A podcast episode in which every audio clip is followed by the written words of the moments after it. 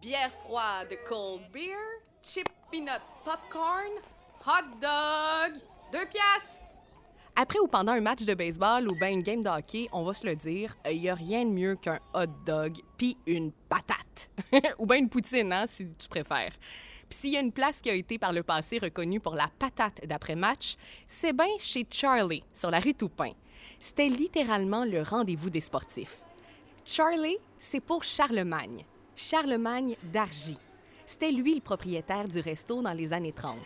En fait, chez Charlie, c'était pas mal un resto familial parce que pendant la Grande Dépression, Charlemagne a donné du boulot à son frère Arthur pour qu'il puisse nourrir sa famille qui habitait derrière le resto.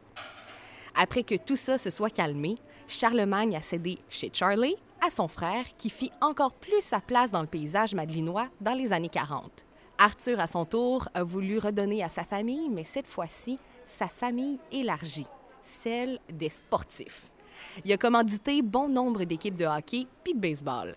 Puis ben, c'est comme ça que petit à petit, il a fait sa réputation de grand rendez-vous des sportifs. Le nom d'Argy, si ça vous dit quelque chose, ben des chances que ce soit pour Marcel Dargy, un de nos grands artistes locaux qui a grandi dans la maison derrière le restaurant. Là, si vous faites le calcul, Marcel, c'est le fils d'Arthur, donc le neveu de Charlemagne.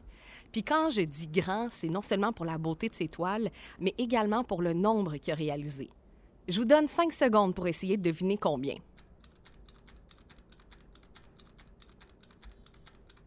OK, c'est terminé.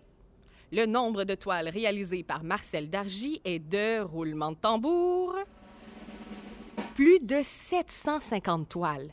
Puis tout ça, ça a été produit après l'âge de 40 ans. Ça en fait du pinceau usé, mais on va se le dire, ça fait du bien à notre mémoire collective, par exemple. Parce que ce qui inspire Dargy, c'est beaucoup la paroisse Saint-Lazare. Souvent, sur ses toiles, il va peindre des veillées chez des voisins, des amis, des événements religieux, des dimanches au parc Rochefort ou sur le parvis de l'église, puis aussi, mes préférés, des toiles sur les contes et légendes. D'ailleurs, il se considère comme un conteur qui travaille bien plus avec les pinceaux que les stylos. C'est du bel art naïf qui représente la vie des années 30, 40, 50, tant ici au Cap qu'ailleurs au Québec. Parlant de visiter le Québec, quand on fait ça, une des routes le fun à prendre, c'est la 138. Rendez-vous à la prochaine station qui se trouve un peu plus loin sur Sainte-Madeleine. Moi, moi aller me chercher une patate en attendant.